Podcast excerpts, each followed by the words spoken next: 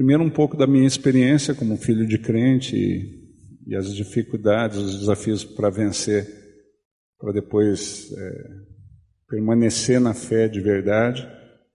É algo que preocupa nosso coração e a gente tem investido esses anos nesse, nesse desafio, né?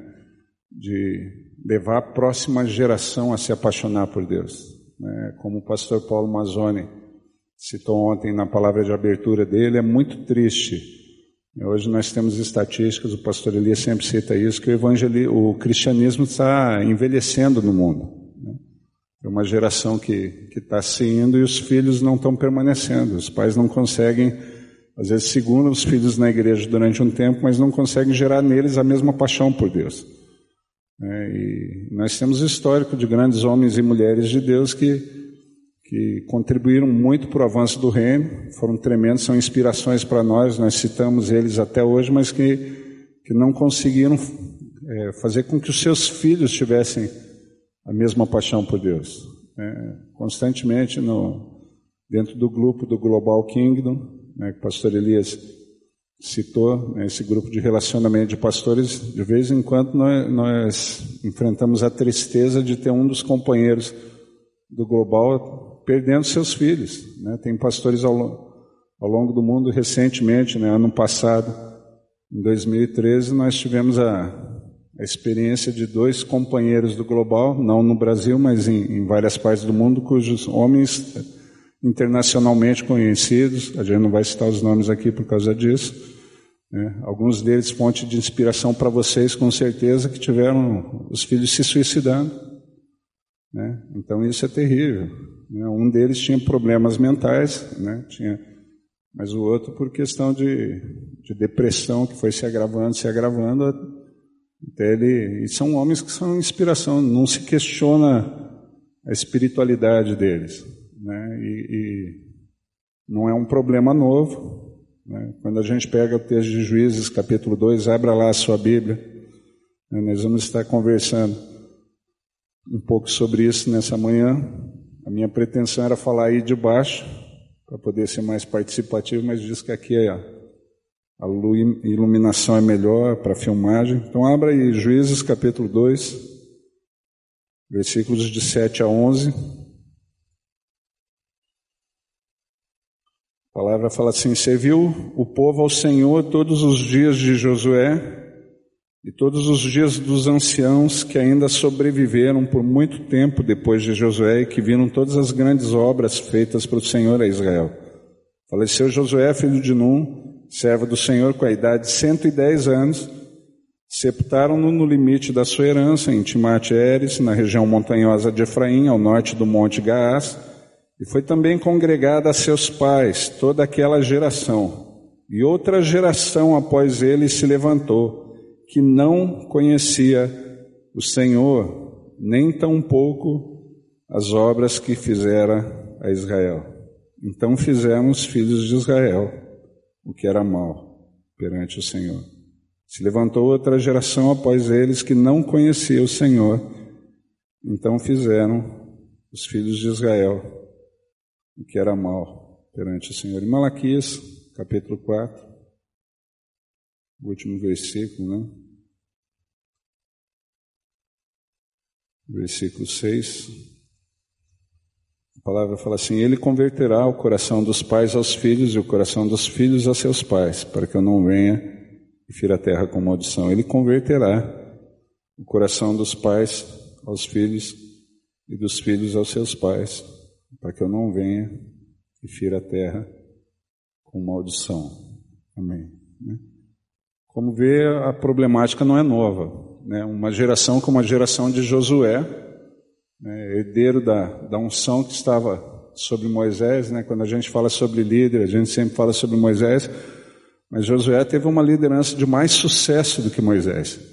Né? Se você olhar, Josué não experimentou nenhum dos conflitos que, que Moisés experimentou liderando o povo. Né? Tem alguns sinãos para isso, né? o caso da, dessa manhã. Josué introduz o povo na terra né, realiza os milagres, os mesmos milagres. Né? A geração que vem depois de Josué não vê o mar sendo aberto, né? não vê as pragas do Egito, só ouve falar, é uma geração que morreu no deserto, mas vê o Jordão sendo aberto. Né? Vê o sol parando, querido. É a geração que, por ordem de, de Josué, viu o dia mais longo que existiu na história da humanidade acontecer. Né? E essa geração que que teve tão perto de uma geração que tinha essa intimidade com Deus para exercer essa unção, não conheceu o Senhor. Então, quando você pensa nesse tipo de acontecimento, o primeiro questionamento que vem é: e os nossos filhos? E os nossos netos? E os jovens da sua igreja? Têm participado de atividade religiosa ou têm tido a oportunidade de conhecer o Senhor? Porque são duas coisas diferentes. Né? Essa é uma das coisas que, que muitas vezes a gente falha nesse sentido. A gente acha que pelo fato de eles estarem na igreja, eles estão compreendendo o que está acontecendo e nem sempre é a gente que está ali entende. Não é isso? Eu já tenho falado que uma das coisas mais difíceis de você perceber é a história quando ela está sendo escrita. Né? Quando você vai ler a história depois, algumas escolhas que foram feitas no passado, escolhas absurdas, mas que na época pareciam escolhas coerentes. E às vezes a gente não tem essa percepção né, dos nossos filhos, da, da, do povo em geral, mas principalmente dos nossos filhos da geração mais jovem, nós achamos que pelo fato de eles estarem participando das coisas, eles estão tendo a compreensão do mover de Deus, do que está acontecendo, nem sempre não. Muitas vezes eles vão lá por obrigação, né? E aí eu conto a minha história. Eu já, alguns que, que estão aqui já conhecem, já me ouviram falar, eu sou natural de Curitiba, eu sou filho dessa terra, sou filho da Igreja Metodista Central de Curitiba, estava brincando com o pastor Pascoal, né, quando a Batista comprou esse terreno e se iniciaram aqui os movimentos para arrecadação, os primeiros torneios de futebol, os primeiros churrascos aqui, eu participei na época, né, eu fui vice-campeão num torneio de futebol, jogando de gol pelo, pelo time da Cristianismo Decidido. o senhor era goleiro? Não, é que sempre precisava de um para ficar de gol, né? E a gente jogou na época. Então, vem participando dos movimentos de Deus. Meus pais me obrigavam a ir na igreja. Já falei isso, participei de todas as classes de escola dominical. Joias de Cristo, Heróis da Fé, né? Cordeirinhos de Jesus, aquele negócio. Menos Florzinha. Florzinha eu nunca fui. Mas a única classe que eu não participei. As demais a gente participou, foi crescendo dentro da igreja, ouvindo os conceitos, participando de todas as coisas. E do lado da minha casa morava um tio, tinha três primos, dois primos, homens, e domingo de manhã meu pai me levava para a escola dominical, meu tio levava meus primos para jogar bola. E eu achava muito chato ter que ir para a igreja porque eu gostava de jogar futebol. Né? E quando chegou uma certa idade, maduro, consciente do que eu queria da vida, com 10 anos de idade, eu falei para o meu pai, falei para o meu pai, eu não vou mais na igreja. E meu pai falou assim, filho, se você não for na igreja, não tem mesada no fim do mês. Eu falei, pai, eu estou sentindo de Deus que eu devo continuar aí. Né? E, e, durante um período da minha vida, eu, eu fiz um trato com meu pai, eu ia assistir um culto na igreja por semana, não interessava qual culto, mas para garantir a mesada no fim do mês. E durante um período eu frequentei a igreja com esse propósito. Né? Ia religiosamente, foi um período de quatro ou cinco anos, que eu participei da igreja religiosamente toda semana, mas para ter a mesada para ferver o caneco, fazer o que não devia. Então ele, ele ainda me subsidiava na aprontação, que dava a mesada, e a gente participava. E aqui em Curitiba você sai do bairro onde mora, você sai da sua zona de convivência, ninguém sabe o que você está fazendo. Né? A não ser que dê muito errado, por misericórdia de Deus, daí todo mundo vai te dedar. Né? Mas se não é assim, consequência disso, é, durante dois anos, por ingenuidade, aquele negócio, a gente acha que é malandro e não é, né? e acabei me enrolando cada vez mais. Durante dois anos fui membro de gangue aqui em Curitiba, né? e eu participava de gangue e ia para a igreja, né? frequentava a igreja. Meus pais só descobriram o que eu fazia depois que eu me converti e passei a testemunhar. Né? Eles nem imaginavam que a gente fazia essas coisas aqui em Curitiba. Né? E, e, quando pela misericórdia de Deus, Deus me trouxe de novo, né, me resgatou, a gente vem com toda aquela paixão, tentando recuperar tempo perdido, e pela misericórdia e graça de Deus a gente chegou até onde chegou. Né? E ao longo dos anos eu tenho visto aquele mesmo humano de antigamente, sem conhecer a Deus e, e, às vezes sem valorizar o tesouro que recebeu da parte de Deus, eu tenho visto ser reproduzido em várias igrejas. E assim como os meus pais não tinham percepção da, da crise do momento pelo qual eu passava, eu vejo muitos pais que são líderes de igreja, líderes de ministério, que não, não têm essa percepção da crise, da, das disputas se instalando no coração dos seus filhos. E muitas vezes isso só fica claro quando seu filho decide abandonar. Né? E às vezes no abandono a gente não sabe como lidar, como trabalhar essa situação. Né? A gente quer sugerir nessa manhã algumas pistas, né? não vamos esgotar o assunto nem falar, ó, às vezes a gente gosta disso, da cartilhinha, né? passo um, passo dois, passo três. Eu não tenho a cartilha para dar para vocês, infelizmente. Vira para a pessoa que está do teu lado e fala assim, pode ficar decepcionado, você veio buscando a cartilha, né? mas a gente quer aqui sugerir algumas pistas e algumas ações que meus pais tiveram, talvez instintivamente, talvez direcionados por Deus, que me ajudaram nessa volta. Né?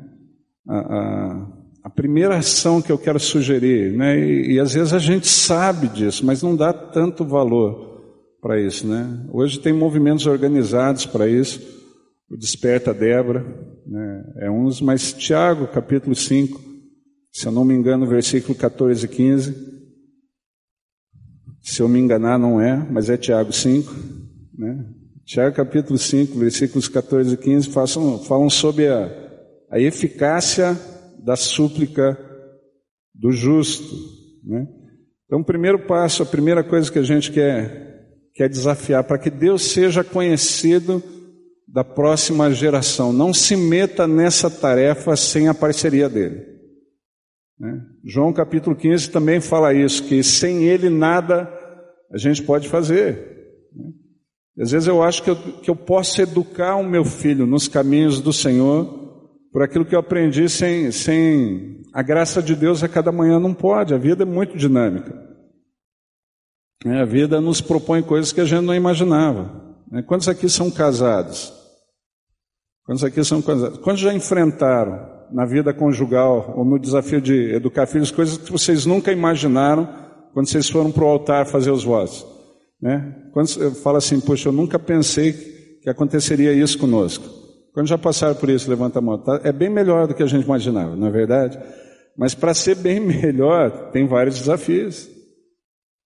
Tem vários desafios. Né? O pessoal da minha igreja sabe disso. Né? Eles nos acompanharam, estiveram junto conosco, e eu testemunho isso porque minha filha testemunhou. Né? Eu tenho dois filhos, os dois são uma benção. Né? A Adriana, com 20 para 21 anos, e o Pedro, com 18 anos de idade. Quando minha filha tinha 17 anos de idade, ela chegou para mim e falou: Pai, eu estou grávida. Nunca esperei isso. Né? Você fica relembrando, e era solteira. Você fica lembrando a cena de você sentado do lado do berço dela, né, orando, abençoando aquela menininha. Né, e, e, quando você recebe uma notícia dessa, ou qualquer outra notícia que chega, descoberta de que um filho está usando drogas, de que ele está fazendo isso, a primeira coisa que vem na mente é onde eu errei. O que, que eu fiz de errado? Não é verdade?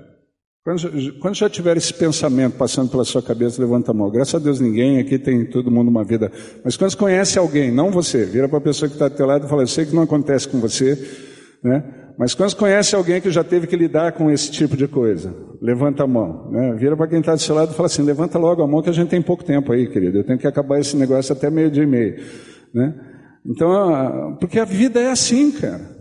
Né? A vida é desse jeito. Às vezes a gente organiza pensa a coisa de uma forma e a coisa sai, sai do nosso planejamento. Vai ser sempre assim, mas não sai do planejamento de Deus. Né? Lembre disso, Deus nunca é pego de surpresa. A gente é, Ele não. Então, se eu quero tornar Deus conhecido da próxima geração, não tem como fazer isso sem a parceria dele. Não tem como fazer isso sem contar com Ele. Né? Os nossos planos, os nossos projetos e as nossas ações sempre vão ficar aquém do que ele pode fazer sem a parceria de Deus. Né? Jesus deixa isso muito claro em Mateus 11, quando ele está falando de João Batista, que é o maior entre os nascidos de mulher, mas ele fala: Mas o menor no reino de Deus é maior que ele. Toda ação, por mais talentoso, por mais habilidoso, por mais cursos na área de educação que você tem, Toda ação para tornar Deus conhecido dos seus filhos, por mais que você esteja linkado nos métodos modernos de, de educação, vai ficar aquém do que você poderia fazer somente obedecendo à direção que o Espírito dá. Somente em parceria com Deus. Né? Os nossos estudos, os nossos cursos nunca vão conseguir nos levar ao patamar que é necessário para que a próxima geração seja uma geração de homens e mulheres de Deus, sem a parceria do Senhor. Isso não é novidade para ninguém, não é verdade? Todos nós sabemos disso. Mas quantos de nós relaxam nessa tarefa de ficar na brecha pelos nossos filhos, pela próxima geração? Quantos acham que, que na vida corrida Deus entende por que, que hoje eu negligenciei essa tarefa? Né? Todo mundo aqui sabe disso, sabe ou não sabe? Né?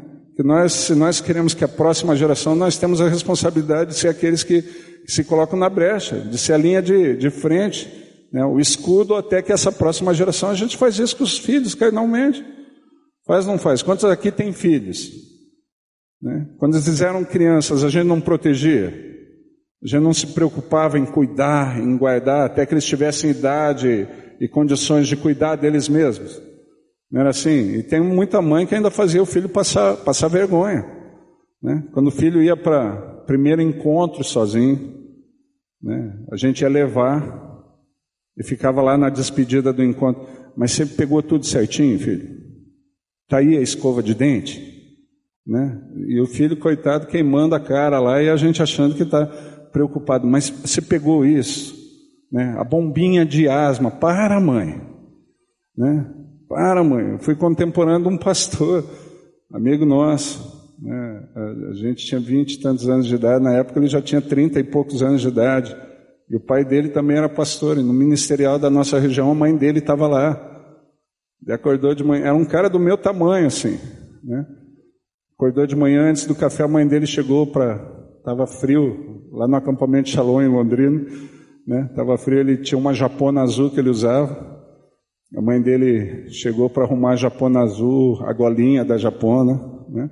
O homem é mais relaxado com isso, passou a mão e falou: Covou o dente, Tevin? Covou o dente? Ela saiu de lado. Eu cheguei para ele e falou: Covou o dente, Tevin? Ele falou: Minha mãe, tudo bem, você não, cara. Né? Mas a gente tem toda uma preocupação, né? Quando você começa a soltar os filhos, como vai ser? a gente protege, a gente se preocupa, quer levar eles acompanhar, né? queima a cara, para com isso, né? eles preferem que você deixe eles uma quadra antes, aquela história toda da propaganda, mas na área espiritual a gente vacila. Na área espiritual a gente negligencia, eu acho que não vai dar nada, não é isso que a gente pensa, mas eu vou traduzir aqui o que, que a gente faz. Eu acho que não vai dar nada se eu der espaço para o diabo, um, dois, de ministrar o meu filho. Se eu deixar de, de cuidar, assim como Adão foi chamado para cuidar do paraíso que Deus havia estabelecido, né, guardar e cultivar, você recebe a alegria, mas a responsabilidade de guardar a herança do Senhor, que são os nossos filhos. E uma bobeada que Adão deu, a, a cobra entrou para jogar algumas ideias na cabeça da, da companheira idônea. E vai acontecer com seus filhos. Não dá para vacilar. Vira para a pessoa que está do teu lado e fala assim: não dá para bobear, amigo. Né? Um, dois dias que você dá de oportunidade e não tem como acompanhar os nossos filhos em tudo que eles fazem. O pai e a mãe que acha que monitora o filho 24 horas é um iludido. Né? Não tem como, ainda mais com as redes sociais. Se já não tinha como fazer isso na minha época, trinta e tantos anos atrás, quando eu fui para a gangue, hoje menos ainda, querido. Menos ainda. Agora eles não escapam dos olhos de Deus. Deus não é pego de surpresa. Né? Eu lembro uma das vezes, na época em que ainda estava longe dos caminhos do Senhor, voltando de uma balada de noite, minha mãe tinha o hábito de, de orar de madrugada por nós, ela trabalhava de noite. Eu voltei e ela estava orando. Né? Na nossa casa tinha uma biblioteca, eu vi a luz acesa, eu fui lá, para abrir a porta, ver o que estava acontecendo. E minha mãe estava ajoelhada. Minha mãe é uma nordestina, passou muita coisa na vida, até chegar aqui e estruturar a vida dela. Eu não vi minha mãe chorar, né? a história do choro ontem, do choro hoje para amanhã. Eu não lembro de ver minha mãe chorar na nossa frente, mas esse dia ela estava orando e estava chorando. E ela ajoelhada falava assim: Deus, o humano escapa dos meus olhos. Eu não sei onde esse menino anda, ele não escapa dos seus. Não deixa o humano morrer sem salvação. O humano escapa dos meus olhos, ele não escapa dos teus. É desejo do Senhor que a próxima geração conheça Ele. Ele é mais interessado que nós, mas Ele chamou para mim, a mim e a você nessa, nessa ser parceiro nessa tarefa de tornar Ele conhecido. E muitas vezes nós desprezamos a parceria de Deus, aquilo que é o nosso diferencial. Né? Então, a primeira coisa, tem um movimento de oração intenso e sistemático pelos seus filhos. Estabeleça uma programação, se não com eles, se você não vai estar orando todo dia com eles, né, eles têm essa dificuldade, mas ministra sobre a vida deles. Dormiu, parou em casa, vai lá, ora e, cobre de oração, querido. Até que ele tenha maturidade, entendimento bastante para fazer isso sozinho. Né? Se eu quero tornar Deus conhecido da próxima geração, eu tenho que estar debaixo da orientação dele para isso. E que nem eu falei, isso não é novidade para ninguém. Pelo menos a gente espera que não seja. Né? A gente espera que vocês, que são líderes no movimento de família nas suas cidades, já tenham esse entendimento. Mas a questão não é conhecer, a questão é praticar. Não adianta conhecer sem praticar. Tem uma estatística que fala que nove em cada dez obreiros cristãos não vão acabar bem a sua carreira cristã. Ou seja, né, essa estatística diz que a maioria dos 90% de vocês vai se dar mal na carreira cristã. Em determinado momento vai ter um problema. E a estatística fala que a consequência disso é porque nós descobrimos muitas coisas ao longo da vida que nós não colocamos em prática. Né? E a quem muito é dado, mais é exigido. Né? Então, o que você conhece sem colocar em prática te torna réu de juízo e não de bênção. Vira para a pessoa que está do teu lado e fala assim: tem que praticar, não adianta conhecer. Né? Então a gente tem que ter uma ação sistemática para tornar Deus, né, para ter Deus nessa parceria. Primeiro, um movimento de oração. Né? Organize na sua igreja se não tem. Hoje tem várias possibilidades. Né? Tem o Desperta Débora, que já é um ministério direcionado para isso. Né? Mas se não tem nada organizado na sua igreja, começa pequeno. Né? Começa você, um outro pai, uma outra mãe, começa a orar de maneira sistemática no templo da sua igreja ou em qualquer outro lugar, comece esse movimento, vai contagiando outros. Né? A gente contamina os outros com muita coisa ruim. Né? Quando já passaram gripe para sua família? Não é verdade? Você fica gripado e de repente todo mundo em casa está. Né? Quando já passaram gripe para sua família? Né? Já passaram outras enfermidades contagiosas. Contamina os outros da, com esse desejo de orar. Né, contagia os outros com coisa boa, começa a chamar pessoas. Né, teve até uma vez que minha esposa achou que eu tinha passado bicho de pé para ela. Né? Eu era pastor numa igreja, eu peguei um bicho de pé. Ela falou, mas será que isso não passa? Eu falei, é um bicho de pé saltador, ele fica pulando um pé para o outro, né? vai pegar no seu pé. Ele passou um tempo, ela tinha um bicho de pé no pé dela. Ela falou, viu, eu não te disse. Eu falei, mãe, não é assim, filha. Né? Não é desse jeito. Né? Mas a gente contagia os outros com tanta coisa ruim, contagia com esse desejo da presença de Deus. Né? Segundo passo, né, para a gente tornar Deus conhecido da próxima geração. Está né? Tá lá, Deuteronômio, capítulo 6, desconhecido, versículo 4 até o versículo 7, a palavra fala assim: Ouve Israel, o Senhor nosso Deus é o único Senhor. Amarás, pois, o Senhor teu Deus de todo o teu coração, de toda a tua alma e de toda a tua força. Essas palavras que hoje te ordeno estarão no teu coração, tu as inculcarás a teus filhos e delas falarás assentado em tua casa, andando pelo caminho e ao deitar-te e ao levantar-te. Ou seja, a história do ensinar a criança o caminho que deve andar. E aqui a palavra deixa muito claro como que você forma padrão na vida das crianças. Né? O inculcar, a repetição. A criança aprende pelo exemplo. Né? Depois de algum tempo de idade que ela vai abstrair. Né? Mas no início ela precisa de um modelo. Ela precisa de um referencial, e daí é o rolo. Porque para inculcar, você precisa ter tempo com a criança. Né? Os primeiros anos não tem nada que substitua o tempo com a criança.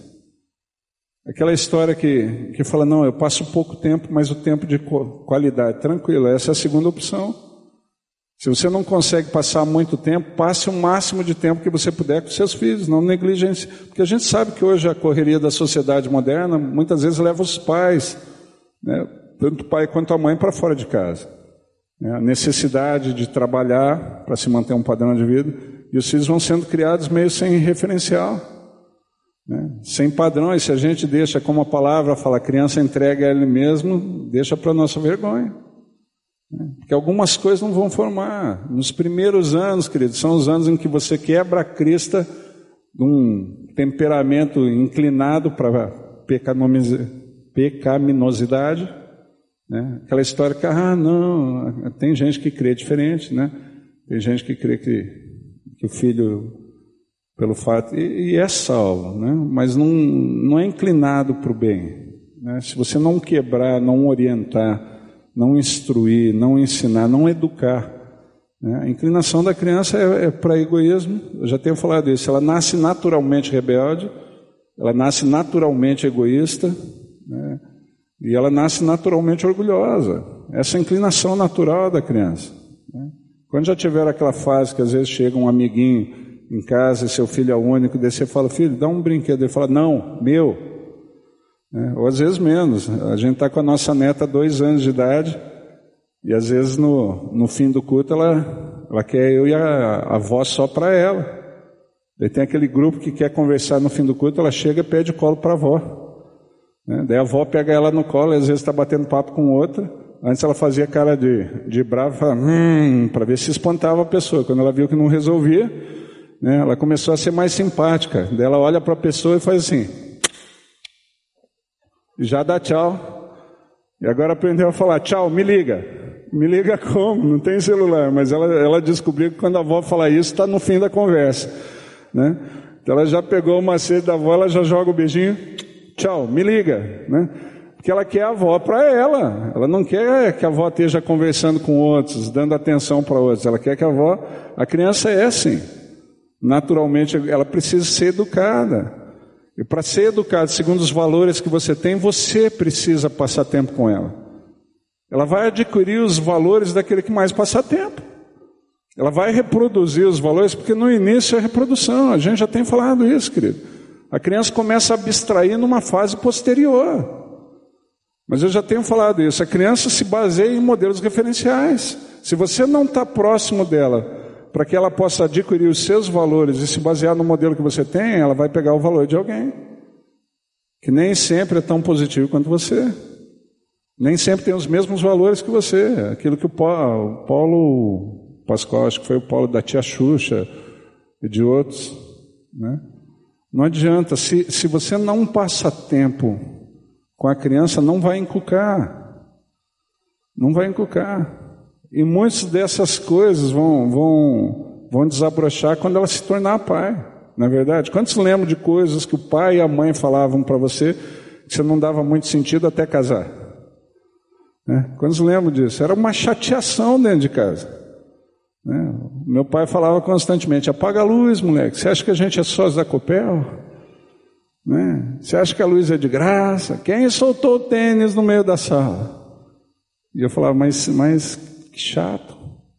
Até o dia que eu me peguei falando para o meu filho, quem largou o tênis no meio da sala aqui? Daí dei risada, né? Já estava lá, a frase estava dentro da gente, anos e anos sendo falada, né? Você tem que inculcar os seus filhos e para isso precisa estar próximo. Mas tome cuidado de não se reunir com seus filhos só para corrigir. Porque às vezes a gente faz muito disso, a gente não se torna parceiro da vida.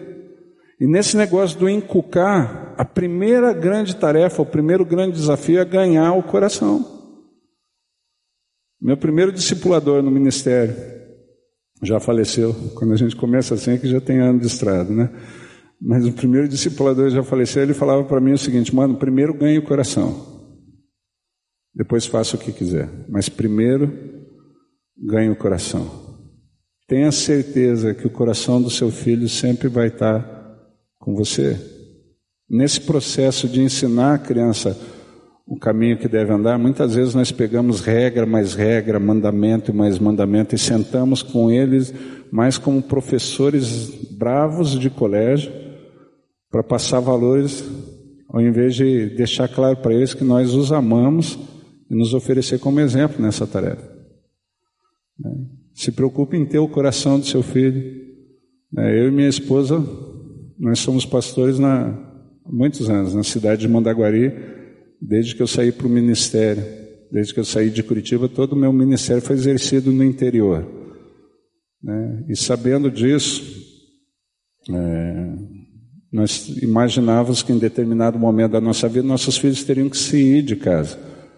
Período de faculdade, eles teriam que deixar nos primeiros anos, onde muitas famílias se preocupam em fazer uma base financeira, nós nos preocupamos em gastar os recursos que nós tínhamos para formar algo que nós chamamos poupança emocional. Né? Por quê? Porque nesse tempo de gangue, mesmo estando longe dos caminhos do Senhor, né, o que me livrou de fazer algo pior, né, eu tive oportunidade, eu sempre falo isso, na época de gangue nunca tive problema com droga e tinha traficante dentro da gangue. Né? Eu nunca tive problema de uma vida devassa com mulheres. Né? E o que me segurou não foi o compromisso que eu tinha com Deus, foi o amor que eu tinha à minha mãe. Né? Minha mãe foi vice-presidente de, de casa de recuperação durante 15 anos, da CRENV aqui em Curitiba. Não sei se ela ainda existe. Né? E muitas vezes, quando adolescente, ela me levava na CRENV de vez em quando para tocar violão, mas não era nem a minha qualidade musical que fazia com que ela me levasse. Tocava duas músicas na época e olhe lá. Mas ela queria que eu visse aquela realidade. Ela queria que eu soubesse como que era. Ela sabia do risco que, que corria, que eu ia ter contato com essas coisas. A gente não tem como isolar os nossos filhos. E ela me levava para ver a história de usuários de droga, a tristeza que é num período de recuperação. E muitas vezes, quando eu saía para os lugares que ela nem imaginava, ela falava assim: Mano, só lembre o seguinte: você tem irmã. Não faça com a irmã dos outros que você não gostaria de ver, ver acontecer com a sua. Para falar a verdade, eu não estava nem aí com as minhas irmãs. Né? Tinha hora que eu queria mais que elas se lascassem, né? porque elas disputavam o amor do pai e da mãe comigo. Né? Eu queria ser campeão, mas eu estava preocupado com que a minha mãe, como ela se sentiria se eu fizesse algumas coisas por amor à minha mãe. Não foi por amor a Deus, não, mas por amor à minha mãe. Aquela história que o pastor Pascoal falou nessa manhã, aquelas pequenas coisas. Né? Ela faz, eu não lembro de grandes ensinamentos da minha mãe. Não lembro dos sermões que ela me deu, e deu muito. Lembro da chinelada, dos sermões eu não lembro. Das cintadas eu lembro. Mas eu lembro de uma coisa, né? Ela acordava, ela dormia por volta das três da manhã. Mas na época que eu levantava às cinco e meia para trabalhar, ela, ela levantava todo dia para preparar o meu café. Né? Não levava na cama, como o pastor, a mulher do pastor, mas preparava o meu café e, e mesmo assim, tendo muito sono, ela, ela me dava um beijo antes de sair. Né? Eu sabia que ela fazia isso por amor, para estar presente. Depois ela voltava a dormir, mas ela levantava e, e essas atitudes, a demonstração de amor dela por mim, né, fez com que algumas coisas fossem evitadas porque ia trazer muita tristeza. Né? Invista na poupança emocional com seus filhos. O que é a poupança emocional? Esses momentos que vão proteger eles na hora da crise de, pecar. Né? Aqueles cinco minutos que o Espírito vai dar para ele, que ele pode pensar: se eu fizer isso, meu pai, minha mãe vão ficar muito tristes. Mas isso só vai acontecer, querido, se você tiver o coração do seu filho na sua mãe. E às vezes a gente perde por bobeira. A gente perde por vacilo. Porque eles não valorizam o que a gente valoriza. Eles me desrespeitam, deixa de ser besta sua. Vira para a pessoa que está do teu lado e fala assim: alguém tem que ser mais maduro nessa relação. Né? E a expectativa de Deus é que você fosse mais maduro, não que seu filho.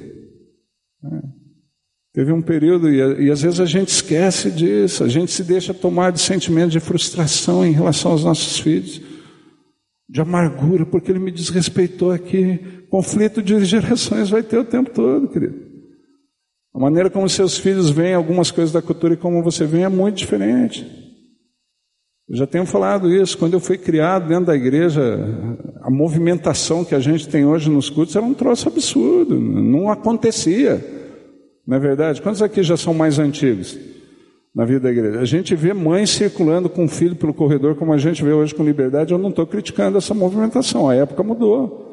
Hoje tem mais, mas você vê isso nos cultos de antigamente, era, era um absurdo. A gente já criava o berçário para isolar né, esse ser esquisito e, e, e irreverente chamado bebê. Né, do ambiente do. Tinha lá o berçário, a coitada da mãe que tivesse uma criança, ela tinha que se refugiar no berçário.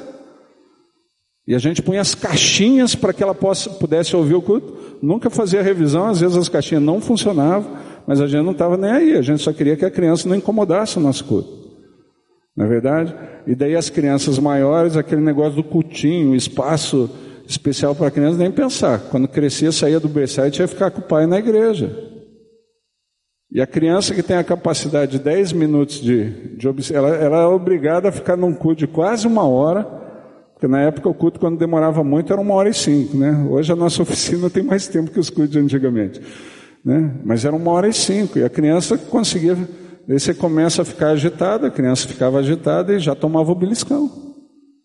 Não, não era assim? Quantos tomaram muito beliscão na igreja aqui? Certeza, querido. Você olhava para o lado, tomava o beliscão. Se você falasse ai, você ouvia. Em casa a gente conversa.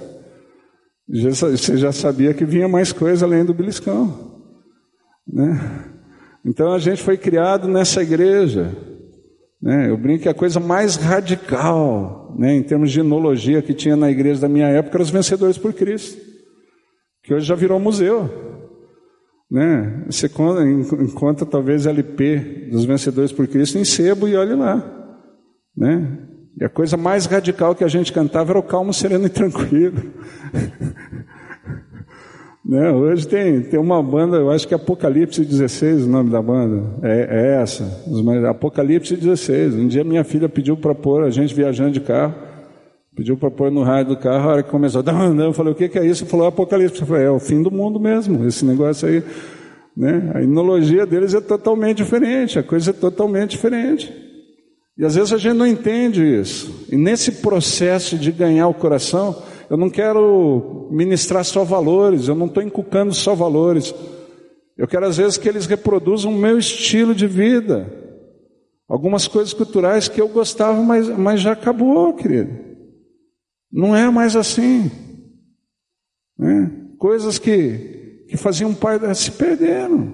Né? A gente tem saudade de coisas que já foram embora. Mas isso não quer dizer que os nossos filhos vão ser menos cristãos. E se eu não entender isso, eu perco o coração dos meus filhos por bobagem. Eu perco o coração dos meus filhos por bobagem. Alguns anos atrás, os meus coordenadores do ministério com famílias em Mandaguari estavam perdendo os três filhos. Hoje os três estão, estão nos caminhos do Senhor de novo. Um já é pastor, o outro está estudando agora para o ministério, mas por bobeiras, por coisas bestas, eles estavam perdendo os três filhos. Chegaram uma época para mim que queriam entregar o ministério. Falava assim, não, pastor, o caçula, né? que hoje é uma benção missionária na Inglaterra, mas o caçula na época falou, ele vai matar o pai. O pai já tinha tido uns problemas de pressão. A gente não sabe mais o que fazer com esse menino, por coisa besta. Queria que ele reproduzisse aquele padrão que eles adquiriram e desenvolveram como cristãos, ainda mais no norte, querido. Um monte de árvore de fruto para roubar, queria que o moleque não roubasse fruto. Né? Eu estava falando, eu roubei de muita gente aqui no passado, né? e nem precisava, tinha quintal, tinha fruta em casa, né? Tem alguns roubos homéricos no meu histórico. Né? Eu lembro que eu roubei na casa do pai do Ney Braga, na época que era o governador do Paraná. Né? Então tem essa história de roubar do pai do governador. Né? Ia roubar a fruta lá. E eles desesperados, e vai acontecer essas coisas, se ainda não aconteceu. Né? Quantos aqui já passaram vergonha com os filhos pequenos? O adolescente, levanta a mão. Graças a Deus ninguém, aqui seus filhos são santos. Né? Mas quantos conhecem alguém que já passou por isso? Não você, mas quantos conhecem alguém que já passou por isso? Levanta a mão, né? Vira para quem está do seu lado e fala assim: levanta a mão, que senão vai passar ainda. Deus vai te dar essa experiência, né? De vez em, e vai acontecer porque eles não têm que responder ao, ao nosso padrão cultural. Mas você tem que aprender a ter o coração deles na mão para que os teus valores sejam importantes para eles. Porque a gente reproduz né, e a gente valoriza, eu já tenho falado isso, as pessoas valorizam os padrões, os valores daqueles que os valorizam. Porque tudo tem a ver com relacionamento, amigo. Eu já tenho falado isso, quando um filho abandona uma casa, ele não está abandonando o esquema da casa. Ele está abandonando as pessoas da casa. Alguma coisa na relação micou, deu errado. E a gente está se afastando de relações que são nocivas, são ácidas para nós. Quando alguém abandona uma igreja, se não é por mudança, porque eu fui morar muito longe, fica difícil o deslocamento para outra cidade, mas quando alguém abandona uma igreja, abandona por causa de problemas nos relacionamentos. Ou porque foi em outro canto e lá se solidificou os relacionamentos. Tudo é construído ou destruído pela saúde dos relacionamentos. E às vezes a gente perde isso de vista no ter o coração dos nossos filhos na mão. Tem muita coisa que, que meu filho faz que eu não gostaria que ele fizesse. Tem escolhas que a minha filha fez que eu não gostaria que ela fizesse, mas estive lá participando. Teve uma época que meu filho, entre as escolhas dos esportes, ele escolheu é, nos esportes dele lutas marciais. Querido, imagina a crise de um pai que foi membro de gangue vendo seu filho escolher para lutar com Gifu. Eu preferia que ele escolhesse qualquer outro esporte. Qualquer outro esporte. E daí nos testes de faixa você vai ver ele combatendo. Minha esposa ah, um dia falou, eu falei, Cláudia, vamos no, no teste de faixa do Pedro troca de faixa do Pedro, ela falou, eu não gosto de luta. Eu falei, também não. Eu lembrei ela, eu falei, você imagina a minha crise toda vez que eu. E teve uma vez que ele ainda pegou e deu um corridão no moleque. Eu falei, o que que aconteceu? Não, o moleque estava mexendo com o outro e me deu um frio na espinha, querido, porque eu vi as minhas, as minhas primeiras brigas aqui em Curitiba foi para defender gente mais fraca. Depois você vai ficando bom no negócio, vai recebendo os elogios, daí você quer brigar para se mostrar. E essa foi o meu histórico para entrar em grande. Quando eu vi meu filho dando um corridão no outro, porque ele estava se, se aproveitando do menor que não tinha condição, já me deu um frio na espinha. Você começa a ver o filme da sua vida sendo, sendo passado na vida. Então, toda vez que eu tinha que ver meu filho num, numa luta, não era fácil para mim. Mas aí ela falou: Eu não gosto de luta. Eu falei: Cláudio, eu também não. Mas deixa eu te contar uma história da minha vida. Eu quase fui jogador de futebol profissional, né? Há 60 quilos atrás eu era bom de bola. Tem gente que fala tantos anos, no meu caso há tantos quilos. Né? Cheguei a ser lateral esquerdo do, do Extinto Colorado, aqui em Curitiba. Tinha passado na peneira do Flamengo, eh, na época que estava para ir para lá, minha mãe não deixou. Né? E também na época de adolescência pratiquei é, salto triplo. Tinha a terceira melhor marca paranaense do salto triplo na época, né? mas meu pai sempre soube disso pela boca dos meus amigos. Meu pai nunca foi me ver num torneio, nunca foi me ver competir, porque a maioria das competições era, era domingo, que era o dia do Senhor. E dentro das convicções que ele aprendeu, domingo, que era o dia do Senhor, não podia ser violado.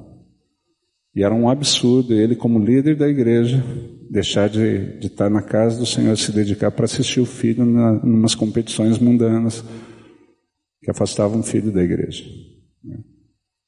Eu falei, eu tive, quando eu voltei para Deus, eu, eu, tive que superar essa marca. Né?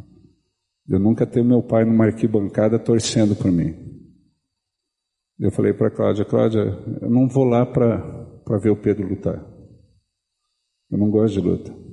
Eu vou lá para que um menino que gosta de luta saiba que, que tem um pai com ele. E a hora que ele olhar para a arquibancada, ele, ele vai saber que ele tem pai nas escolhas dele. Né? Nas escolhas dele. Como eu fiz isso muitos anos, acompanhando Pedro nos lugares que ele queria ir. Né? Alguns anos atrás, a gente teve uma reunião de pastores aqui em Curitiba, numa chácara. Fui ministrar para um grupo de pastores o Pedro estava de férias. O Pedro veio comigo. Nós passamos na, na casa do pastor Mário, em Ponta Grossa. Não sei se o Mário está o Mário tá ali, o Mário a Ju. E o filho do Mário também estava de férias e o filho do Mário falou com o Pedro, cara, fica aí, a gente vai no cinema, a gente vai, vai jogar bola. E ele falou para o filho do Mário eu estava ouvindo. Ele falou, cara, meu pai está viajando demais. E eu não consigo passar muito tempo com meu pai. Eu vou lá para estar junto com meu pai. O lugar que a gente ia não tinha acesso à internet, Pedro não ia estar no WhatsApp, nas redes sociais. Não ia estar nada disso. Ele, ele só foi naquele um lugar chato para caramba. A reunião pastor não tinha outro adolescente para estar com ele, mas ele foi para estar com o pai, né? por causa da poupança emocional. Né? Se sentia bem de estar com a gente. Não descuide de. Às vezes a gente se preocupa em, em adquirir tanta coisa pensando no futuro deles e descuide dessa poupança emocional. Né? Faça com que eles saibam que eles são o mais importante, porque às vezes a gente acha que só com os nossos atos eu vou provar. Tem que ter os atos. Mas tem que verbalizar também. Tem que falar, filho, eu te amo. Né? Eu sou fã seu. Né? Eu fui educado numa época em que a criança não podia entrar na sala para não atrapalhar a conversa dos adultos. Né? Onde ainda tinha esse distanciamento na educação. Hoje não tem mais, querido. Hoje não tem mais. Chegar, dar o beijo, o abraço. Talvez não em público, se vai constranger o filho, mas não esquecer de manter, manter isso. Essas coisas nos ajudam na poupança emocional, ou talvez outras coisas, querido. Tem pastor que tem a maior dificuldade com isso, tem líder de igreja que tem a maior dificuldade.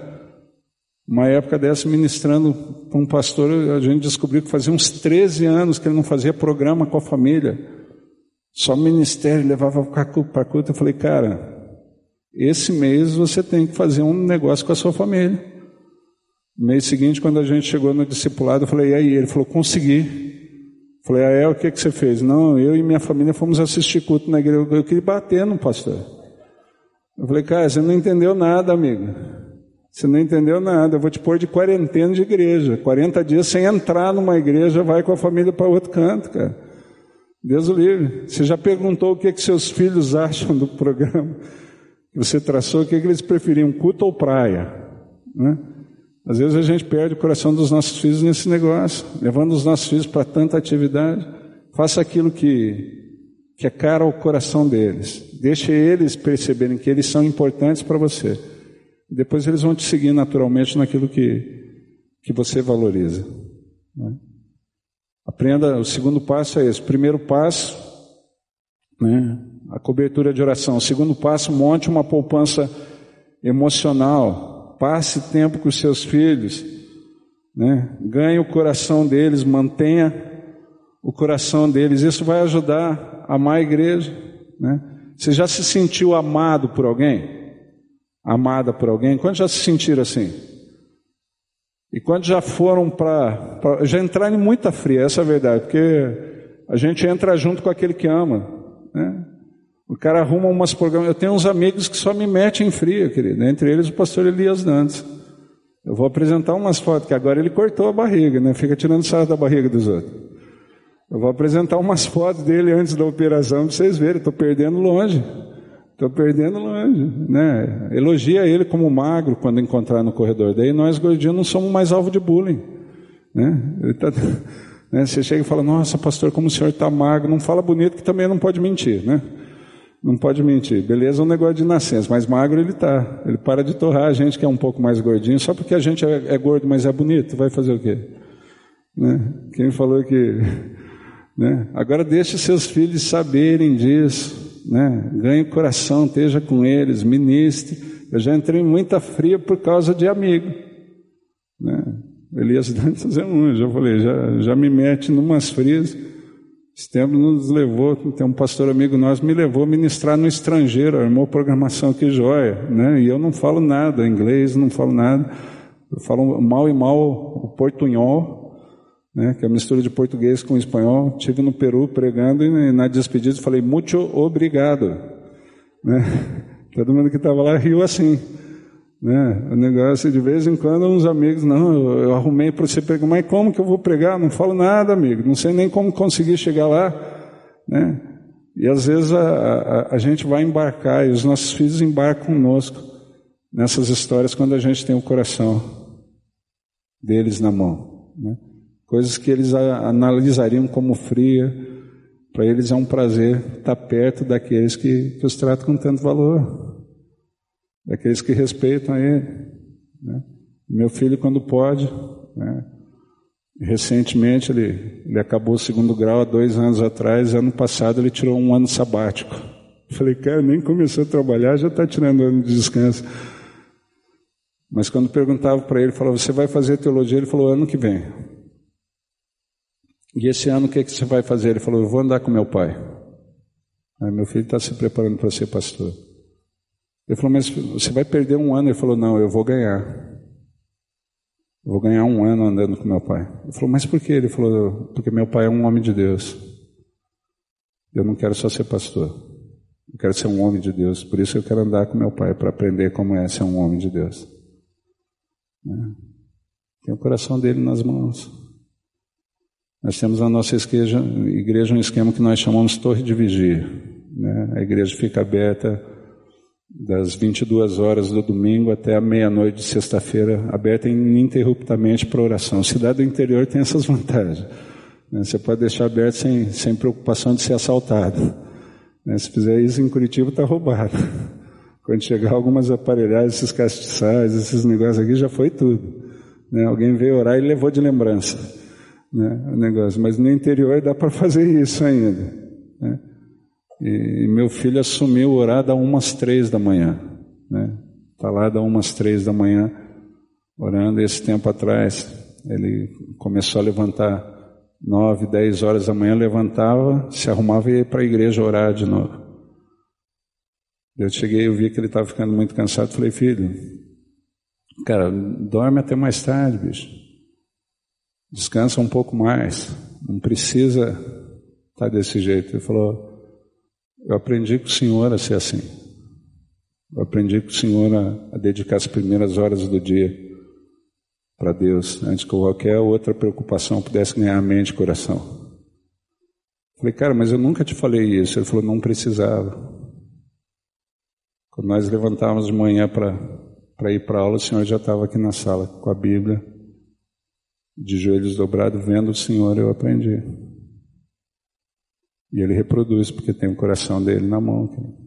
Né? Você não precisa forçar os seus filhos a algumas coisas se você ensina pelo exemplo. Agora você motiva eles a reproduzirem teu exemplo mantendo o coração deles na mão.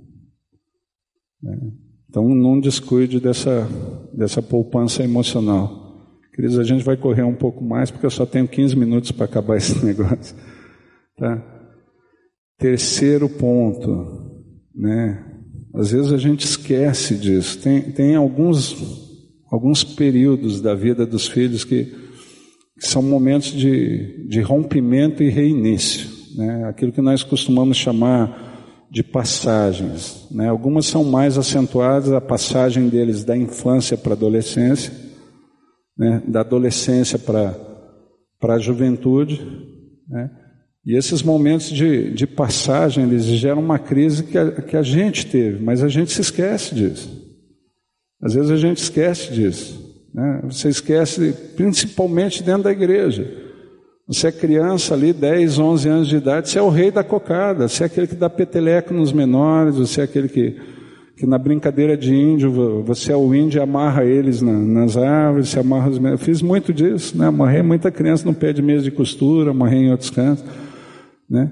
E daí quando você faz 12 anos de idade, no, no juvenis você é o calor. Né? Você é aquele que é, que é o alvo do bullying dos outros. Né? Você deixa de ser o rei da cocada para ser um moleque. Né? Nós precisamos trabalhar nas nossas igrejas né? esses ritos de passagem para amenizar essas crises para, as crianças, para os adolescentes. E às vezes a, a igreja, naquela ideia de de trabalhar o ensino de maneira mais adequada às faixas etárias, o que é verdade, precisa ser feito. Né? Uma criança não tem a mesma possibilidade de aprendizado que um adolescente. O adolescente normalmente torra os jovens. Né? Se você mantiver no mesmo ambiente de ensino, Os jovens vão, vão começar, porque você tem que falar coisas de, de uma certa maneira que não é interessante para os jovens. É, tem alguns discípulos nossos que têm igrejas e eles falam assim, pastor, eu estou enfrentando essa, essa dificuldade. A gente trabalha com mocidade, mas os jovens estão ficando chateados por ter os adolescentes perto. Né? Então, na parte do ensino, você precisa separar. Mas você precisa manter os heróis desse para dar uma continuidade dentro da igreja. Né? E para o adolescente, o herói é. Para a criança, o herói é o jovem. Né? Vai deixar de ser o pai e a mãe. Se prepare para isso. Você não vai ser mais o herói, a heroína do seu filho durante um tempo. Pode ser que na fase adulta volte a recuperar o posto. Né? Mas aquela história da mulher maravilha, do super-homem, seu filho vai aprender que não funciona assim. Vira para quem está do seu lado e fala assim: se prepare para essa fase. Né? Mas é bom que pelo menos na igreja nós possamos organizar referenciais positivos para eles. Né? Como que nós temos trabalhado isso na nossa igreja? Né? Ah, o processo de discipulado através de celas, que é exercido normalmente as crianças da nossa igreja, elas são discipuladas pelos adolescentes ou pré-adolescentes. E, quando, e, e, daí elas não veem a hora de se tornar adolescentes para poder participar de alguns eventos junto com os heróis deles. Né? Se organiza, participa do culto, de repente está tá ali os grupinhos, as celas para sair, comer. Ah, nós vamos comer em tal lugar. Não, a cela do outro vai em Mandaguari. Não tem tanta opção assim, querido. Né? Mandaguari, se for sair depois do culto, você tem no máximo três opções. Né? Vai se encontrar, mas os jovens, os adolescentes querem acompanhar os seus líderes, aqueles que são referenciais para eles. E você tem que criar essa estrutura na igreja, para que eles possam se espelhar né, nessa fase que eles se vão de vocês, se vão mesmo. Eles, eles precisam testar o ensino teórico que você deu durante a infância para desenvolver uma personalidade independente. Se você não permitir que os seus filhos façam, e aí é onde dá as crises. Porque eles vão testar e se você é, pôs os limites para eles num lugar muito estreito, eles vão pular os limites que você estabeleceu para eles, não vão se machucar e vão arriscar mais. E daí é onde às vezes eles se machucam na vida. É, a gente quer limite muito estreito para o filho, oh, não faz isso, não faz aquilo. Né? Aprenda a pôr os limites, peça sabedoria da parte de Deus. É aquilo que a gente falou, faça de Deus parceiro na educação dos seus filhos. Põe os limites em lugares que você sabe que se eles pularem, eles vão se machucar, porque eles vão testar os limites. É normal. Né? Se você não permitir que seus filhos testem os limites, vai, vai criar um adulto banana, sem iniciativa, que fica dependendo do pai e da mãe para tudo. Né? Hoje nós temos uma geração de, de adultos, chama jovens adultos, na vida da igreja, que às vezes estão com 40 anos na casa dos pais. Não tem iniciativa e a gente não percebe que, que a gente nunca motivou eles a terem, muito pelo contrário. Se você é pai, mãe, se você é líder e tem um temperamento mais forte, você tem que cuidar disso. Para não quebrar a personalidade do seu filho, incentivar ele, e ele vai testar os valores que você deu. Precisa fazer isso. Né? Por isso a gente tem que aprender a pôr os limites em lugares, né? e tem aquela fase que eles vão ter outras influências. A adolescência é isso. Nós deixamos de ser, na verdade, não somos a única, né? Hoje, com rede social, computador, internet, não tem como ser a única influência na vida dos filhos. Mas até a adolescência, normalmente os pais são a família, a principal influência. A não ser que a família seja disfuncional, né? Daí a criança tem que procurar um referencial para sobreviver. Mas em famílias minimamente organizadas, né, até a adolescência você é a principal fonte de influência sobre a vida do seu filho. Na adolescência isso muda, amigo. Se prepare para isso. Quando você ainda não tem um filho na adolescência, os filhos são crianças, se prepare, vai chegar. Né? Vira para a pessoa que está do teu lado e fala assim: prepare o teu coração para as coisas que eu vou contar. Eu venho lá do sertão, não, não é isso, né? Mas prepare o seu coração né? Vai chegar. E por isso que nós precisamos organizar na igreja esses momentos onde adolescentes santos que já têm sido ministrados por jovens santos que foram acompanhados por adultos santos possam ser uma grande influência para a vida dos nossos filhos. Eles possam acompanhar. Porque se não tiver esse processo dentro da igreja, na sociedade já está organizada. Se seu filho estiver no colégio, sempre vai ter um encrenqueiro no colégio que vai intimidar e depois dele ser intimidado um tempo, ele vai querer ser igual encrenqueiro para nunca mais ser intimidado por outros. No colégio isso vai acontecer. Né? Sempre tem um metido a, a bonzão no colégio. Tem ou não tem? Aqui quantos foram alvo de, de, de bullying ou de, de, de, desses processos dentro do colégio? Né? E chega uma fase, você, você cansa de apanhar, querido. Você cansa, você, você fala assim, ah, eu vou, eu vou fazer para bater. Eu vou fazer para ser igual. Se você não organiza esses processos dentro da igreja, seu filho naturalmente vai buscar alguém que tenha uma personalidade. É normal, é instintivo, a gente não percebe isso. É o mesmo processo que se organiza na natureza. Quando os animais vivem em bando, eles se organizam em bando, o mais forte governa. E numa sociedade onde a pessoa consegue organizar isso racionalmente, ninguém quer, quer ser desprestigiado. Todos nós queremos governar. Não é verdade? Quantos têm esse desejo? Levanta a mão. Graças a Deus, todo mundo. Glória a Deus, aleluia. E então, instintivamente, os nossos filhos, se não tiverem esse referencial dentro da igreja, vão procurar referenciais aí no mundo que sejam referenciais que governam. E nos colégios, onde normalmente as pessoas não são, as crianças, os adolescentes não são tão maduros assim, é sempre aquele brigão. É sempre aquele cara que chama a atenção dos outros. Né? Nós temos que organizar esse processo dentro das nossas igrejas para livrar os nossos filhos dessa tentação. Né? Nós temos que estimular dentro da igreja esses ritos de passagem, que eles possam ser acompanhados nesse período que aparentemente é difícil para aqueles que são mais velhos e, e já passaram por isso, para que nós não venhamos perder os nossos filhos. Né? Tem que cuidar disso na vida da igreja. Tá? Eu vou citar os pontos que tem para frente, e daí a gente vai, vai gastar né, a segunda, o quarto ponto. Né, então, o terceiro, a menese, os ritos de passagem, desenvolva, como a gente falou, discipulado baseado em células. Né. O quarto ponto, né, é, motive os seus filhos às suas próprias experiências, estimule os seus filhos a, suas, a buscarem as suas experiências com Deus. É, às vezes eu vejo tanto, tanto movimento nas igrejas para distrair os jovens, tanta preocupação com isso. O que, é que nós podemos fazer para segurar os jovens na igreja? E quando nós vamos dar as respostas para isso, nós pensamos em alguma atividade. Pensamos ou não pensamos? Né? Nas igrejas aqui representadas, eu creio que são várias. O que, é que muitas vezes nós nos preocupamos em fazer quando nós pensamos em, em fazer algo para segurar o jovem na igreja? Vamos lá, o que, é que a gente pensa? Hã? Acampamento, o que mais? Noite de louvor, o que mais? Música de qualidade, trazer alguma banda, organizar algum show.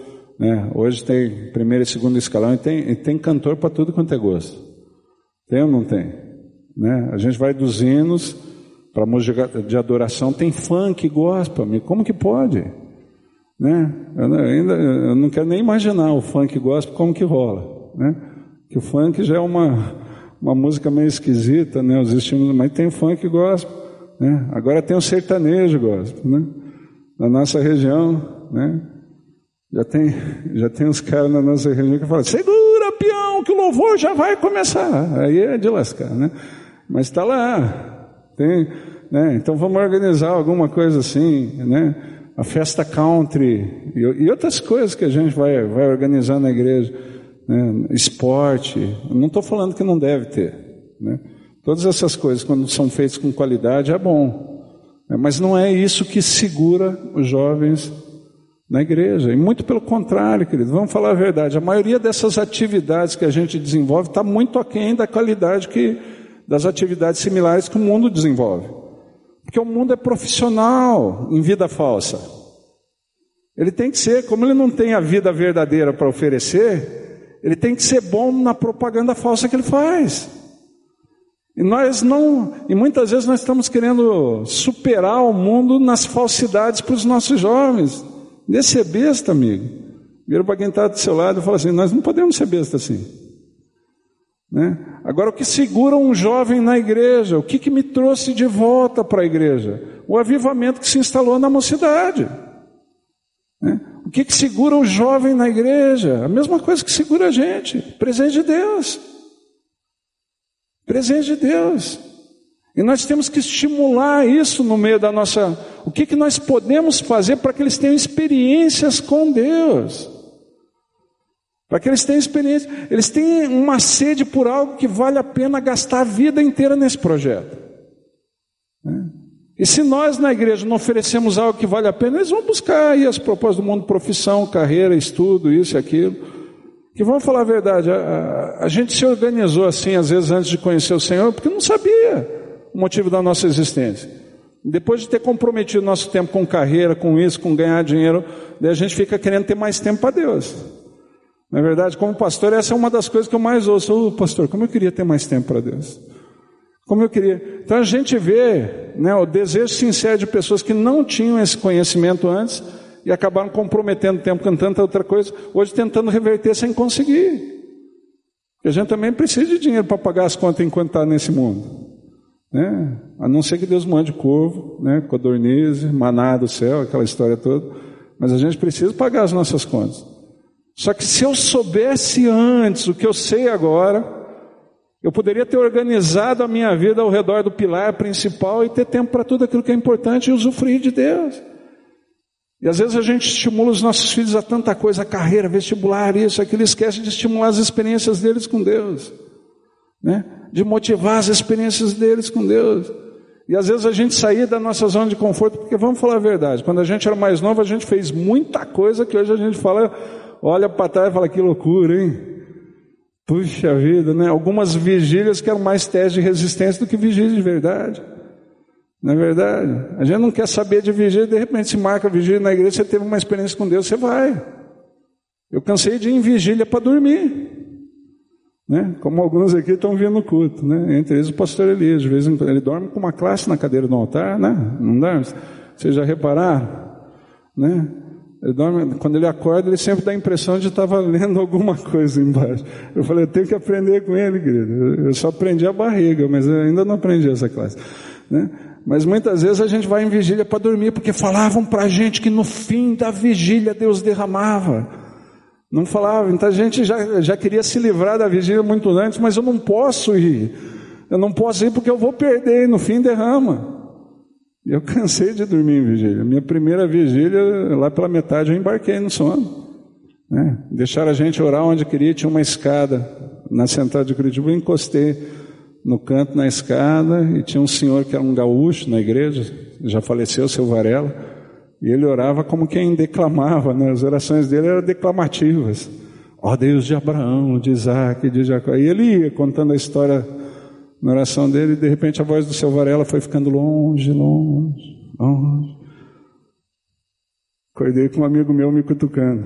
Ô oh, mano, eu falei, uh, o seu Varela já acabou de orar. Ele falou, já acabou, foi a vigília, cara. Né? Mas a gente se metia nessas coisas porque queria mais de Deus. E às vezes os nossos pais nos estimulavam, vai lá, amar. Né? Na época nós começamos a passar por um avivamento no meio da mocidade da central de Curitiba. E a nossa foi uma das primeiras gerações, ninguém sabia muita coisa. Então você queria ter aquela confirmação, se é de Deus ou não é de Deus. Né? Quando já tiveram essas dúvidas quando são adolescentes? É de Deus ou não é de Deus esse negócio? E falava para a gente que se fosse do Espírito Santo a gente falava em línguas, porque você não tinha um referencial. O referencial que a gente tinha era de igreja pentecostal, né? E nos pentecostais, se você não falasse em mistérios, né? Não, então você queria falar em línguas. Né? E eu não falava em línguas na época. Daí surgiu uma escola para ensinar a falar em língua, eu me matriculei nela. Né? E ficava lá, daí põe a gente ajoelhado falando glória e aleluia. Fica aí ajoelhado falando glória e aleluia que você vai falar em línguas. Tranquilo, vamos fazer o que mandaram. Né? Fica ajoelhado falando glória e aleluia duas horas para você ver o que, que acontece. Não tem como a língua não enrolar, amigo. Né? Depois de duas horas você começa a falar, vai que está vindo, é agora, é agora. Né? Aquele negócio todo. Né? Mas essas coisas que hoje a gente une dá risada e outras coisas, né? Outras coisas. Aqui é só algumas. Pra... Essas coisas fizeram com que a gente tivesse esse desejo de buscar a presença de Deus. de ter mais, de querer mais. E a gente tem que incentivar os nossos filhos as experiências deles, querido. A nossa experiência não vai manter, eles têm que ter as experiências deles. E às vezes nós dentro da igreja, porque como a igreja já passou por esse período que nós achávamos que era um período de imaturidade, e hoje nós já vencemos essa fase, nós temos a tendência a não permitir que essas situações se repitam. E os nossos filhos precisam disso para aprender. Assim como essas coisas geraram uma paixão em nós, eles precisam dessas coisas de maturidade. Né? Às vezes minha filha quer ir nos shows gospel. Ah, pai, vai ter o show. Eu fico falando, Cacilda, vamos, vamos ficar umas três horas lá, passar um frio lascado. Né? Vai dormir mais tarde, compra o DVD, que é mais tranquilo. No DVD tem até os extras. Até os extras, fica melhor. Você pode voltar a ouvir de novo, volta a ouvir de novo. A hora que você quer, para, vai, tira um cochilinho e volta. Né? E às vezes a gente fica roubando dos nossos filhos as oportunidades de terem as experiências deles. As coisas que pavimentam, as coisas que consolidam e dão uma solidificação. Aqueles acampamentos de que era coisa terrível.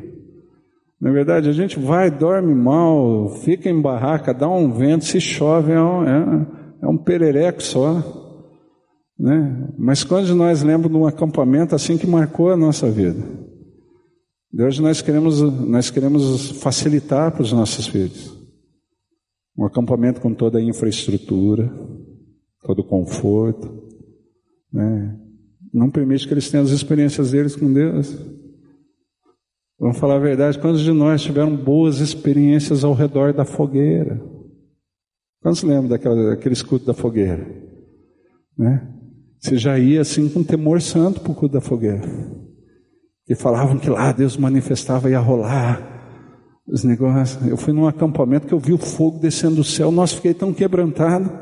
Depois eu descobri que era um, uma linha que eles tinham posto, né? Já tinha soltado, né? Daí eu fiquei tão chateado. Eu, eu achei que era algo espiritual, né? A gente estava lá, o culto da fogueira do fogo desceu do céu, me senti quase um Elias da vida, veja, né? Está trazendo fogo ao altar de Deus, mas essas coisas ajudam a gente a. E a gente tem que incentivar os nossos filhos a, a buscarem as experiências dele, as vigílias deles. Isso segura. E quando você incentiva os seus filhos, você fala disso com paixão, com valor. Porque às vezes a gente acha, já passamos dessa fase, os nossos filhos, isso não é sofrimento, querido. Isso é formação. Isso é formação. E quando você incentiva os seus filhos, isso vai consolidando para lá na frente teu coração em Deus. A gente precisa voltar a incentivar essa busca das experiências pessoais. Nós nos organizamos como corpo, mas o corpo é formado por homens e mulheres que tiveram suas experiências com Deus. Às vezes nós perdemos isso. E isso consolida a experiência. E é isso que segura eles na igreja. O fato deles descobrirem o Senhor, o fato deles conhecerem o Senhor, a fé deles vai ser confrontada em vários momentos. Mas essas coisas é é que mantém eles no caminho do Senhor. Porque senão eles só vão estar no movimento como a geração que veio depois de Josué, servindo sem conhecer. É fácil ensinar os nossos filhos a só reproduzirem as atividades que já existem na igreja. E muitas vezes a gente vai fazendo isso. Na verdade, coisas que tinham sentido em outra época, em outra geração, a gente só vai reproduzindo, porque entrou na igreja era assim. Mas você não é ensinado o porquê daquilo. E o que, que você pode mudar para ter a ver com a tua realidade, aquelas experiências que estão próximas da gente. Uns tempos atrás nós organizamos dentro da igreja uma pista de skate. Né? Tiramos as cadeiras, aqui não dá, que aqui é chumbado, a nossa cadeira é móvel. Então tiramos as cadeiras e organizamos um, uma pista de, de street dentro da igreja. Se fosse no passado, isso seria impensável. O pastor abriu o templo principal para isso. Fizemos a divulgação por redes sociais. Tivemos em torno de 60 a 70 skatistas andando de skate dentro da igreja. Uma molecada da igreja pegou os skates para andar. Hoje nós temos 30 desses que estavam lá e não conheciam a Deus participando das nossas células. E a galera da igreja feliz, os jovens da igreja feliz, porque foi iniciativa deles. E hoje, mesmo na pouca idade, eles se sentem meio pais dessa molecada. E agem com responsabilidade. Mas eles estão servindo a Deus sabendo por que eles fazem o que eles fazem. E muitas vezes, como a geração de, de Josué, a gente vai só reproduzindo coisas que servindo sem conhecer. Que era o que acontecia. Eles serviam, eles não deixaram de servir, mas serviam sem conhecer o Senhor e cometeram abominação. E às vezes a gente só ensina os nossos jovens dentro da igreja a participar dos ministérios que já existem, se integrarem em alguma atividade, participarem de alguma atividade na igreja, sem conhecer o Senhor, sem terem as experiências deles. Vai ser a geração de Josué, que veio depois de Josué, que servia sem conhecer. O serviço tem que ser fruto da minha intimidade com Ele. O serviço tem que ser fruto do, do conhecer o Senhor. No inverso, eu brinco que algumas atividades na igreja são como aquela história da, da é uma ilustração que até publiquei no livro, que, aquela história da, do cara que casou com a moça e toda vez que ia assar peixe no forno, a menina cortava o rabo e a cabeça. E o marido, numa hora, falou: Por que, que toda vez que você assa, você corta o rabo e a cabeça? Falou: Não sei. Minha mãe fazia assim, eu aprendi com a minha mãe. Ele foi perguntar para a mãe, por que, que a senhora ensinou sua filha quando assar cortar o rabo e a cabeça? Ela falou, não sei, a minha mãe fazia assim. Eu aprendi com ela, ensinei a minha filha do jeito que aprendi. Foram falar com a avó. Vó, por que, que a senhora corta o rabo e a cabeça do peixe? E, e ensinou os outros. Ela falou, eu ensinei nada, filho. Eu fazia, elas aprenderam vendo comigo, mas eu cortava a cabeça e o rabo do peixe porque a caçarola era pequena, não cabia no forno. Né? Daí a gente cortava para caber.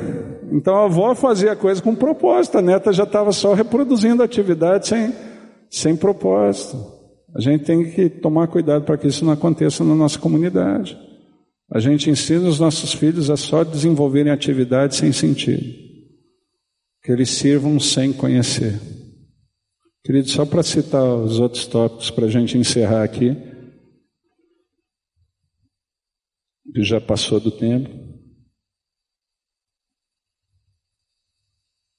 Permita que a igreja seja deles também. Né? Ou seja, iniciativas que nem essa que a gente falou da pista de skate vertical, né? as ideias que ele tem, você tem que dar espaço para eles fazerem isso na igreja. É, eu ouço falar desse cristianismo que está envelhecendo. E na maioria das igrejas a, o número de jovens tem, tem diminuído. É, hoje nós temos em um pouco mais, como o pastor Elias Dantes falou, um pouco mais de 4 mil pessoas, umas 4.500 pessoas envolvidas em célula, em grupos de discipulado na nossa igreja. Né? A maioria delas com menos de 30 anos. Né? Domingo nós fizemos um apelo, primeiro para quem tinha mais de 40 anos, na igreja virem à frente. Depois nós fizemos mais de 35, né? mais de 35. Fizemos apelo para quem tinha menos de 35 depois vindo na frente. No segundo apelo tinha muito mais gente. Né? 60%, 70% da, da minha igreja tem menos de 35 anos de idade.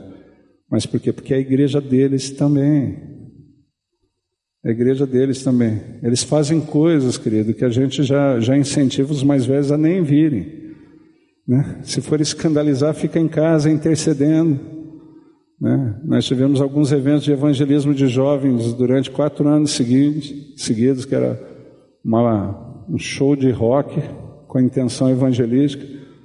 Né? Eu falava, eu falava, eu falei, querido, se você já se escandaliza com a coreografia na igreja, nem apareça aqui nesse dia. Nem venha que você vai, vai achar que, que o pastor pirou, que o mundo está entrando na igreja, porque era um show de rock mesmo, né? O primeiro evento que nós tivemos na igreja foi preparado para pregar como se fosse um culto se montou um palco na quadra da igreja, jogo de luzes, fumaça, aquele negócio tudo apagado. Né, um, um menino que era o líder de jovens hoje é um dos pastores, pastor de uma comunidade. E quando ele foi anunciar, ele falou: Gente, se liga que o pastor vai dar um plá agora para gente. E eu subi com a minha biblinha, o meu sermão. Quando acendeu a luz, eu falei: Estou lascado. Né? Porque o público era todo diferente do que eu tinha imaginado. Né? Tinha gente que, que eu achei que tinha dado errado a tintura, né? Tinha cabelo de várias cores no meio daquele negócio, né? Tinha um, um rapaz que, que tinha uma munhequeira de prego, uma corrente atravessada pelo, pelo peito, né? cheio de peixe na cara, parecia que tinha sido atacado por um grampeador. Né? O negócio, eu falei, cara, como que eu vou falar? Né? E estava lá a minha mocidade, toda feliz, que organizamos e encheu. Eu comecei o sermão falando assim: os brode e as minas, se liga que eu vou dar um plá sobre Jesus aí. Depois daí, só Deus sabe o que eu falei. Eu fiz o apelo 400 jovens que nunca entrariam numa igreja para assistir um culto, vieram ali à frente do palco para aceitar Jesus. Né? Vários desses jovens que eram líderes da época, que tocaram no, na banda de rock, são missionários, são pastores hoje, porque a igreja era deles. A igreja era deles também, e a gente tem que permitir que, que a igreja seja deles, porque senão a gente vai envelhecendo e vai ficando chato. A gente vai esquecendo como que é ser jovem, não é verdade? Deus te chamou para ser benção, não para ser chato, larga a mão. É, eu já brinco com isso, né? Diz que muçulmano radical é xiita, religioso radical é chato. Larga de ser chato, amigo. Né? Seja benção na vida dos seus filhos. A gente tem que permitir que eles entendam que a igreja é deles também, que tem espaço para as coisas deles também. Né? E por último,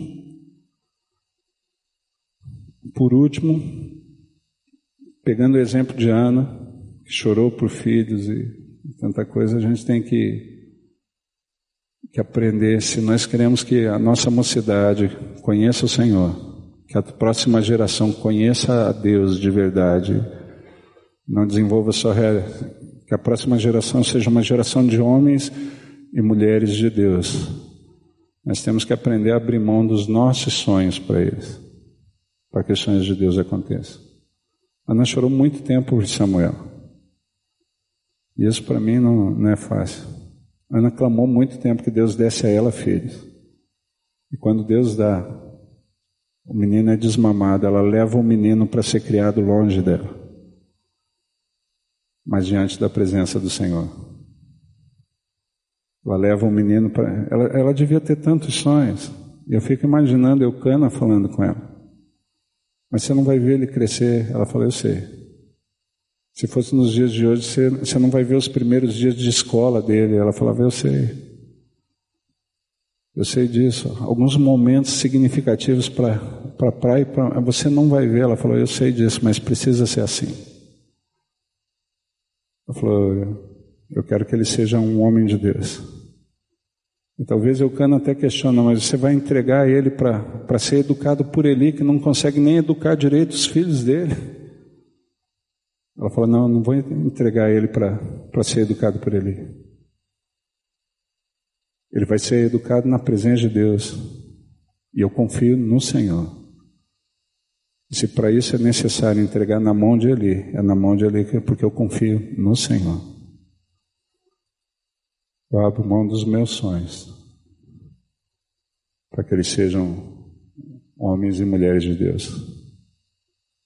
Diz a palavra lá na frente que Nenhuma das palavras que Samuel lançou, Deus deixou cair em terra. Já pensou que coisa linda? Você ouvir isso do seu filho, da sua filha. E lá na frente, em Jeremias, quando Deus está falando da indignação dele com Israel, Deus fala assim: ainda que Moisés e Samuel se colocassem perante a minha face, eu não ouviria. Ou seja, no conceito de Deus, os dois maiores intercessores da história bíblica eram Moisés e o filho de Ana. Ela abriu mão dos sonhos dela, porque nós temos sonhos para os nossos filhos. Temos ou não temos? Nós olhamos e já temos projeto para a vida deles. E às vezes nós que amamos a Deus, Deus entra nessa história em vez de trabalhar junto conosco para realizar os nossos sonhos, bagunça os nossos sonhos e, e tem os projetos dele. Quando Deus me falou e meu filho confirmou que ele ia ser pastor, para mim foi uma alegria. Agora, quando Deus me falou que, me deu a idade, falou assim: seu filho vai ficar com você até tantos anos. Depois eu vou levar ele para longe.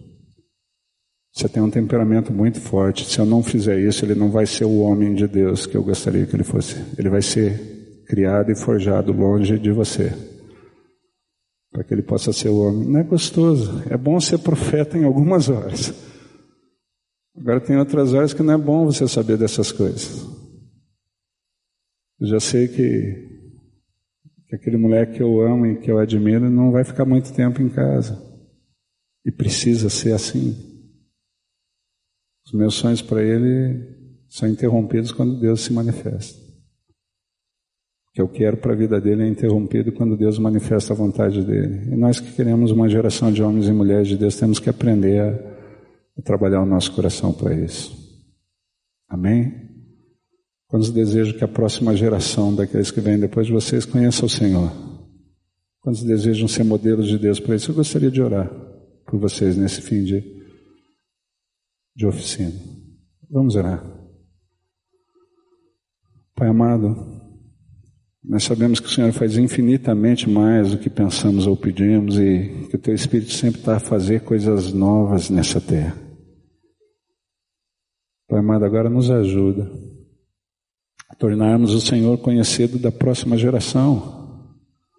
Nós não queremos uma geração de religiosos, de pessoas que desenvolvem as atividades religiosas, mas sem a vida do Senhor.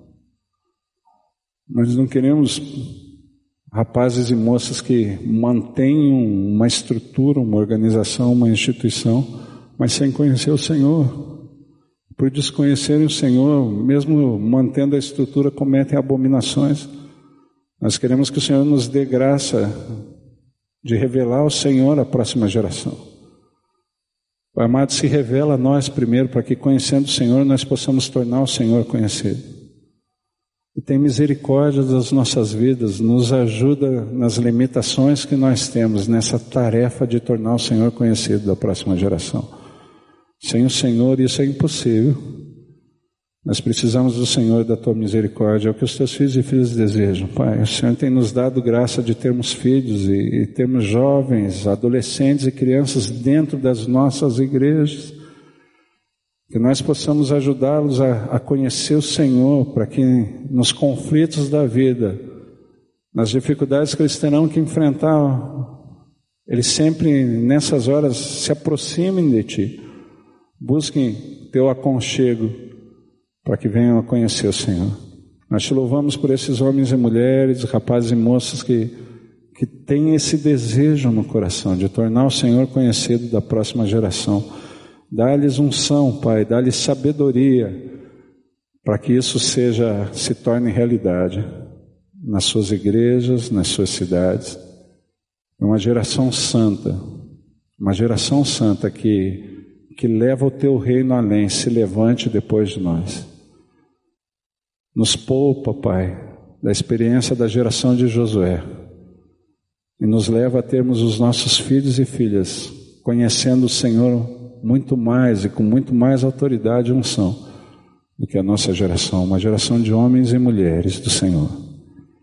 Nós te louvamos e oramos abençoando os teus filhos e filhas nessa manhã em nome do Senhor. Amém.